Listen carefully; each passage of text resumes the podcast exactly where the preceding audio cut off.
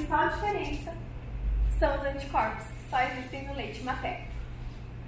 E isso é tão rico e precioso que, considerando aquela característica do colostro inicial de altas concentrações, ela dura apenas durante a primeira semana, sete dias. Mas para bebês prematuros, se estende por até 28 dias para atender aquela necessidade específica desse bebê. Então, o corpo é ou não é perfeito? E sem falar da memória imunológica. Então, as mães de bebês de UTI, de bebês prematuros, elas devem ser encorajadas a ir amamentar o seu bebê. É possível.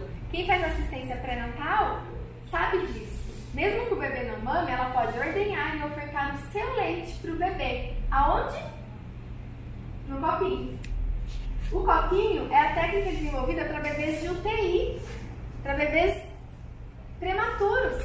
E a gente ele não consegue sugar o copinho. Então,